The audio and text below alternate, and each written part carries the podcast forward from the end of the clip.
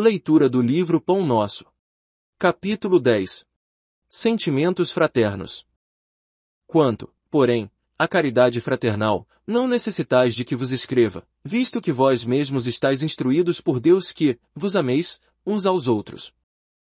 Paulo, 1 a Tessalonicenses, capítulo 4, versículo 9.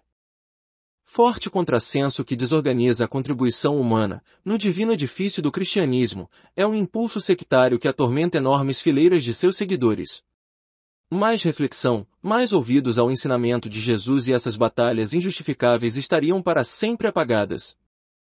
Ainda hoje, com as manifestações do plano espiritual na renovação do mundo, a cada momento surgem grupos e personalidades, solicitando fórmulas do além para que se integrem no campo da fraternidade pura.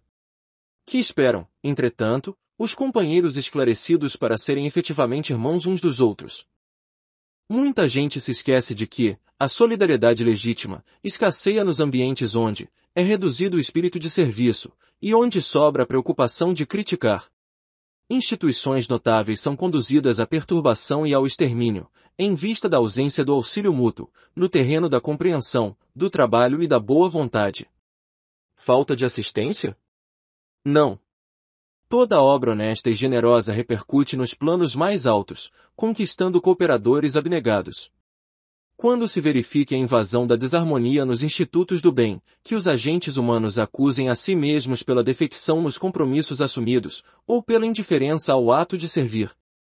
E que ninguém peça ao céu determinadas receitas de fraternidade, porque a fórmula sagrada, imutável permanece conosco no amai-vos uns aos outros.